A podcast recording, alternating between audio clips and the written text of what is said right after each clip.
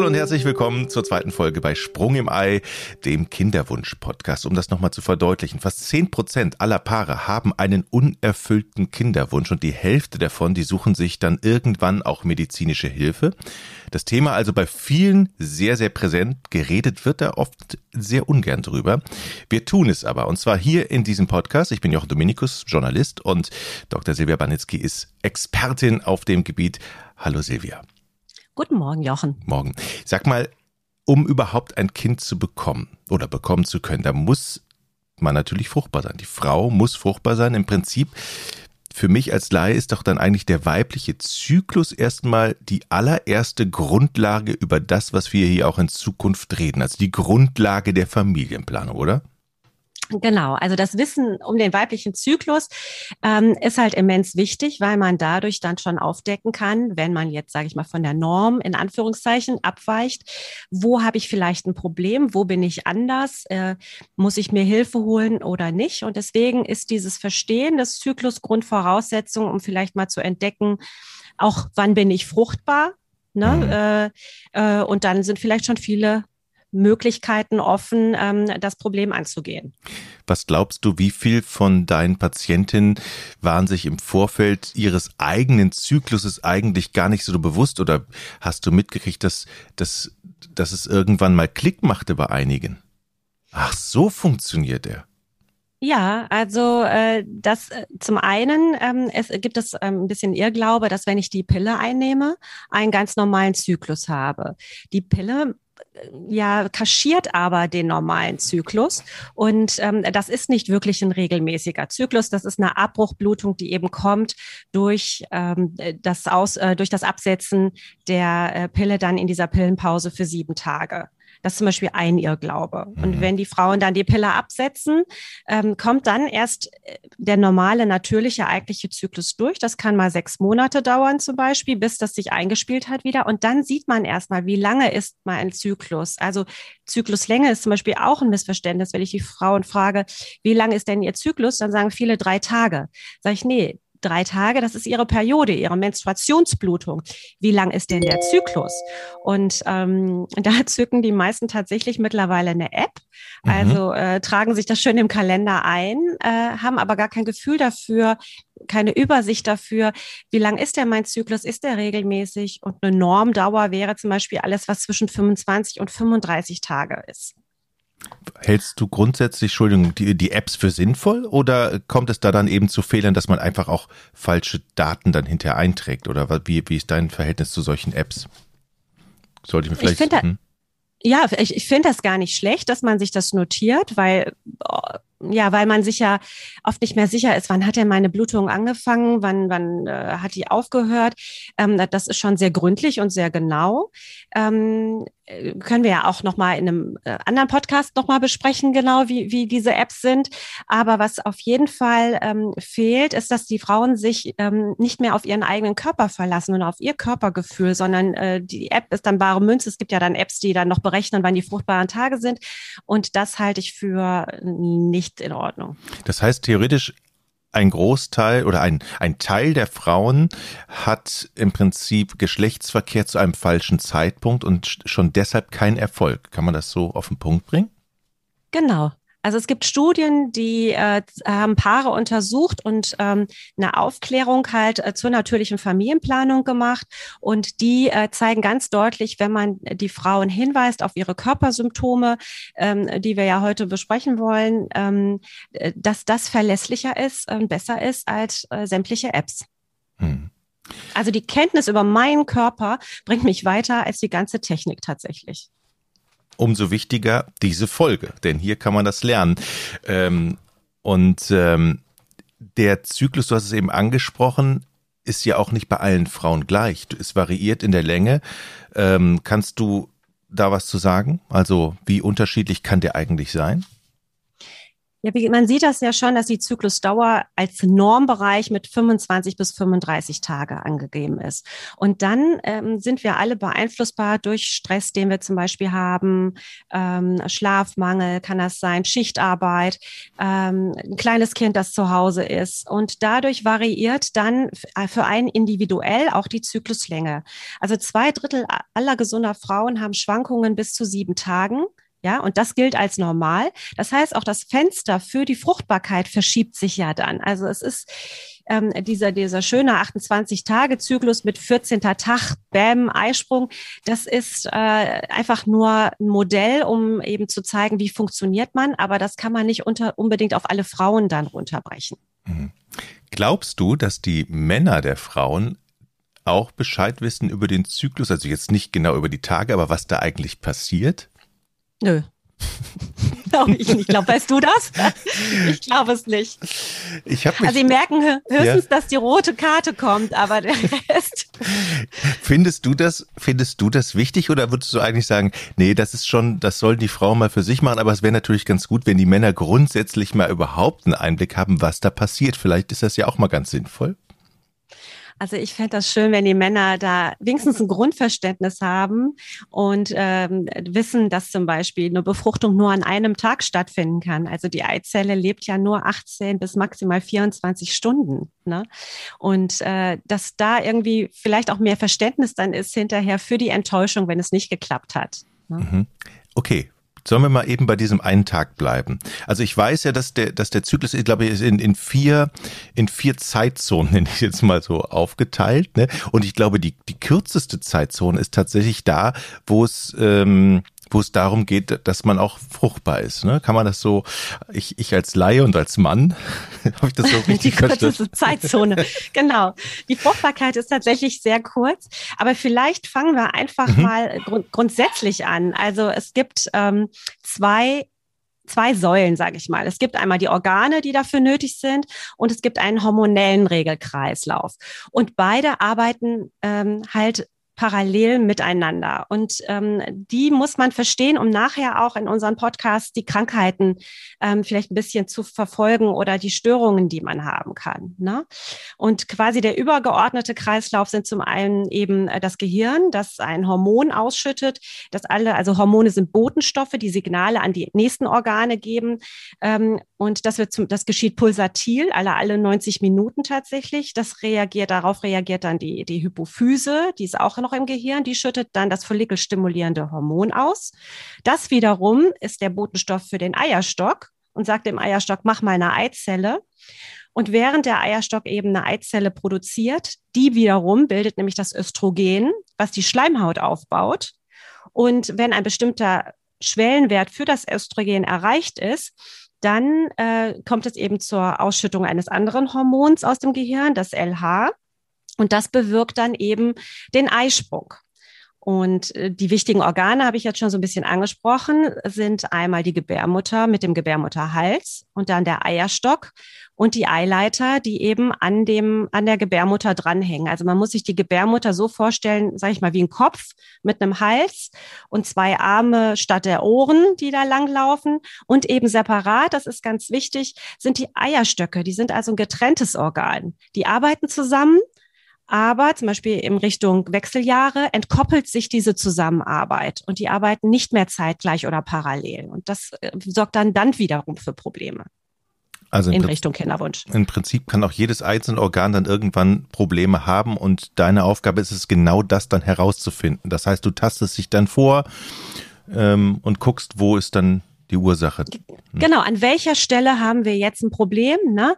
Ähm, wenn die Frau dann eben Kenntnisse über ihren Zyklus hat oder selber sich beobachten kann, das kann sie kann natürlich, also manche Frauen haben ja zum Beispiel, es gibt äh, eben körperliche Zeichen, die man äh, wahrnehmen kann im Verlauf des Zyklus.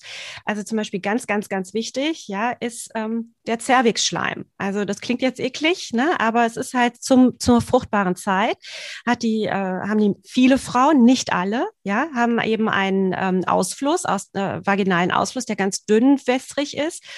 Ähm, und das kommt zustande durch den höheren Östrogenspiegel das eben das reife Ei ankündigt. Und das sind die fruchtbaren Tage. Und man weiß eben aus der natürlichen Familienplanung, wenn Frauen das beobachten an sich und eben zu dem Zeitpunkt Verkehr haben, und das ist passiert immer vor dem Eisprung bis einen Tag nach dem Eisprung, ist dieser Schleim so, ähm, dass man dann ziemlich hohe Trefferquote hat, egal ähm, wo jetzt, äh, wie lang jetzt der Zyklus individuell dann für diesen Monat ist. Ne? Also wenn man das an sich beobachtet, ist das schon ein sehr gutes Zeichen für, ich bin jetzt fruchtbar. Andersrum, wenn ich kein Kind haben will, sollte ich in der Zeit verhüten. Ne? Es gibt nur wenige Frauen, die einen Mittelschmerz haben, quasi dann. Also das nennt man Mittelschmerz ist dann, wenn das Ei springt, können manche Frauen tatsächlich fühlen, auf welcher Seite. Dann gibt es ein Ziepen bis zu starken Schmerzen hin. Also diesen, diese, diesen Riss in, in der, ähm, im Eierstock merken die. Und eben, was man dann noch machen kann, ist die Temperatur messen, die ähm, um 0,4 Grad erhöht ist oder bis zu 0,4 Grad erhöht ist nach dem Eisprung. Also das ist auch eine Veränderung, aber da muss man dann schon wieder zum Thermometer greifen und ja, das besser kontrollieren, aber das erklären wir nochmal ein andermal. Ich sage das jetzt mal aus meiner, ich stelle jetzt mal eine dämliche Männerfrage, ja. Ich habe mal irgendwann von jemandem gehört, ja, ich glaube schon, die Frauen wissen ganz genau, wann sie fruchtbar sind. Kann man als Frau so in sich rein und das so merken und die Zeichen so deuten, dass man es weiß oder liegt man da einfach oft auch daneben?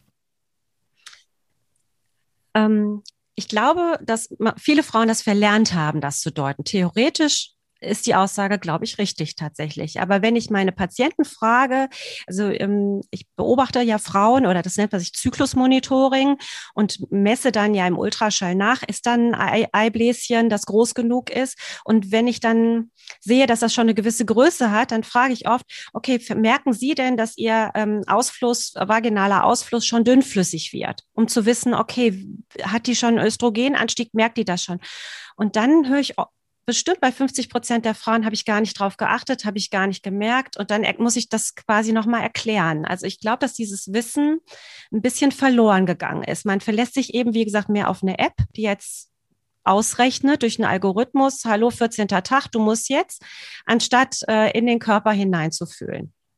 Wo ja. bekommt man eigentlich diese Informationen, außer jetzt hier von dir? Also ähm, muss man intensiver mit dem Frauenarzt sprechen? Äh, wo muss das ein Thema vielleicht für die Schule sein? Oder wo, wo, wo haben wir Nachholbedarf in dieser Richtung? Schule wäre bestimmt gut, so den Zyklus mal zu erklären und auch eben solche Veränderungen, die äh, der mit sich bringt im Verlauf der, der, des Monats immer wieder. Ähm, ich glaube, es wird ein bisschen belächelt, weil es so ein bisschen anthroposophisch klingt. Also ähm, vielleicht auch Tendenz, ja, eben Schleim. Warum soll ich meinen Schleim beobachten, mich vielleicht anfassen? Also ja, schwierig. Frauenarzt, ja, aber dazu müsste ich ihn ja auch ansprechen und sagen, wie kann ich merken, dass ich fruchtbar bin. Ne? Hm. Ähm, du hast die Hormone und die Botenstoffe eben genannt. Was sind denn eigentlich, um das nochmal zusammenzufassen, die einzelnen Aufgaben dieser Botenstoffe? Wofür sind die wichtig und was machen die eigentlich? Also ich, ich habe mal jetzt die vier Hauptplayer rausgesucht, mhm. ja, weil es gibt unendlich viele, die dann noch mitspielen und äh, das wird aber dann mega kompliziert und insofern die wichtigsten ähm, äh, sind halt einmal das Östrogen, ähm, das wird eben, wie gesagt, in, in dem Follikel, also in dem, in dem Haus der Eizelle produziert von den Zellen, die da am Rand sind. Und das wirkt eben, das wird ja ins Blut abgegeben und bewirkt in der Gebärmutter, dass die Schleimhaut wächst, also aufgebaut wird und dann eben, sage ich mal, das Bett für, den, für die Einnistung hergerichtet wird sozusagen. Und ähm, wenn es dann zum Eisprung gekommen ist, dann bildet sich an der Stelle, wo der ähm, Follikel vorher war, ein Gelbkörper und der produziert das Gelbkörperhormon, das Progesteron. Und das bewirkt eben, dass die Schleimhaut sich umwandelt.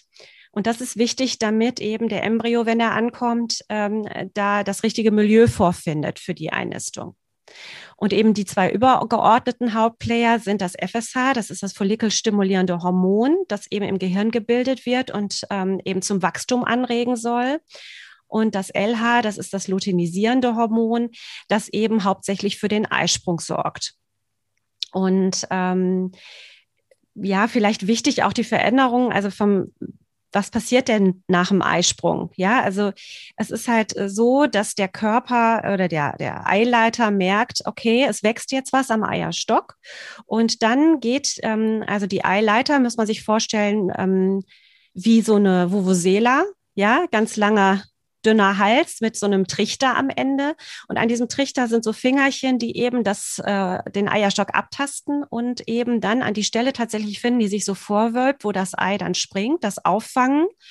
Und im Eileiter sind ganz kleine Härchen, die das äh, Ei dann transportieren. Also die Eizelle ist die größte menschliche Zelle, die es gibt. Die kann nicht schwimmen. Also die wird quasi wie auf dem Fließband durch diese Härchen ähm, ja, durchgeschoben. Und die, äh, wenn man eben Geschlechtsverkehr hatte, trifft dann in der, im Eileiter auf die Spermien. Die haben ja einen eigenen Antrieb. Das sind wiederum die kleinsten menschlichen Zellen. Und äh, die kommen dann zur Eizelle hin. Und äh, wenn es dann zu einer Befruchtung, zu einer Verschmelzung kommt der äh, Zellkerne, dann wandert das Ei tatsächlich fünf Tage lang durch den Eileiter und ähm, kommt also Tag fünf, sechs erst in der Gebärmutter an. Und wenn es dann eben durch die Umwandlung des Progesteron das richtige Setting vorfindet, ja, dann kommt es zur Einnistung und äh, eben dann zu einer Schwangerschaft. Ähm, wenn ich das jetzt alles so richtig verstehe, gibt es da ja ganz viele Komponenten, wenn, und wenn das Zusammenspiel nicht richtig ist, also es gibt, in dem, dem System können ganz viele Fehler passieren. Und genau. es kann, können ganz, an ganz vielen Stellen Fehler passieren und dann kommt es eben nicht zu einer Befruchtung. Das habe ich doch so richtig verstanden. Das heißt, man muss am Ende, wenn man sagt, okay, ich stehe hier und habe immer noch, bin, bin immer noch nicht schwanger, dann muss man wirklich anfangen zu suchen, ne?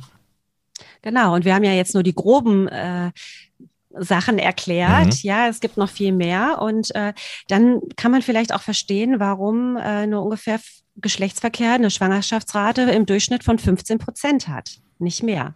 Ne? Durch alle Altersgruppen ne, mhm. zusammengerechnet. Also ähm, ist schon ein komplexes System. Wenn ich mich jetzt entscheide, ich möchte ein Kind haben und ich möchte das vielleicht jetzt mal, würdest du sagen, auf alle Fälle planen, wenn man ein gewisses Alter erreicht hat oder schon früher? Und würdest du auch sagen, okay, da muss man vielleicht auch sein Leben ein bisschen umstellen, vielleicht ein bisschen gesünder leben, wenn man sich dazu entscheidet? Oder würdest du sagen, nee, bloß nicht schon so weit den Kopf einschalten, erst mal gucken und dann kann man so einen Tipp grundsätzlich geben oder ist es? Also beides ein bisschen, glaube mhm. ich. Ne? Also ähm, Lifestyle auf jeden Fall, aber jetzt nicht zu übertrieben. Ich habe Patientinnen, die leben schon total Abstinenz. Der Mann darf gar keinen Alkohol mehr trinken. Äh, Junggesellenabschiede werden gestrichen, kategorisch. Ne? Das halte ich für übertrieben. Ja, also man sollte schon sein Leben leben. Aber so eine bisschen, äh, ja, sich beobachten und vielleicht auch gucken, okay, wie alt bin ich jetzt? Ähm, es gibt ähm, Leitlinien zu unserem Thema und äh, die besagen zum Beispiel, dass man, wenn man unter 35 ist, es ruhig zwölf Monate probieren kann auf natürlichem Weg und wenn man sich dann nochmal beobachtet, dann ähm, äh, und weiß, okay, da sind meine fruchtbaren Tage und es klappt dann nicht, dann hilft das auch dem Arzt, das zu gewichten. Ja, äh, und wenn ich eben über 35 bin, dann sollte ich es nur, ist die Empfehlung, sechs Monate probieren und dann mal auf Fehlersuche schon gehen. Ja, weil die Zeit dann doch drängt und ähm, äh, man da eben nicht so viel Zeit verlieren sollte. Und dann kommt ja noch die ganz andere Komponente. Wir haben heute den Zyklus gemacht, aber der Mann spielt natürlich dann auch noch eine entscheidende Rolle. Wir wollen jetzt nicht alles den Frauen in die Schuhe schieben. Nee, genau. Zur, zur Fehlersuche gehört dann auch, auch ein Spermiogramm, das man mal machen sollte. Ähm, und Fehlersuche sollte hier in Anführungszeichen äh, verstanden werden. Also, dass man einfach der Sache auf den Grund geht. Ähm, es kann ja auch sein, dass überall ein grüner Haken drankommt, wunderbar. Dann ähm, hat man einfach bis jetzt Pech gehabt. Ne? Silvia, apropos Haken dran, ich würde sagen, erstmal an den Zyklus. Können wir doch einen Haken dran machen oder haben wir was ganz Wichtiges noch vergessen, was unbedingt gesagt werden muss? Ich hoffe nicht. Ich ich glaube, wir haben alles zusammengetragen. Wir werden ja auch einiges immer wieder wiederholen mhm. und ähm, ich hoffe, das war jetzt ein guter Überblick. Also die Basis ist gelegt. Weiter geht's dann mit Folge 3. Danke, Silvia. Alles klar, bis dann. Tschüss.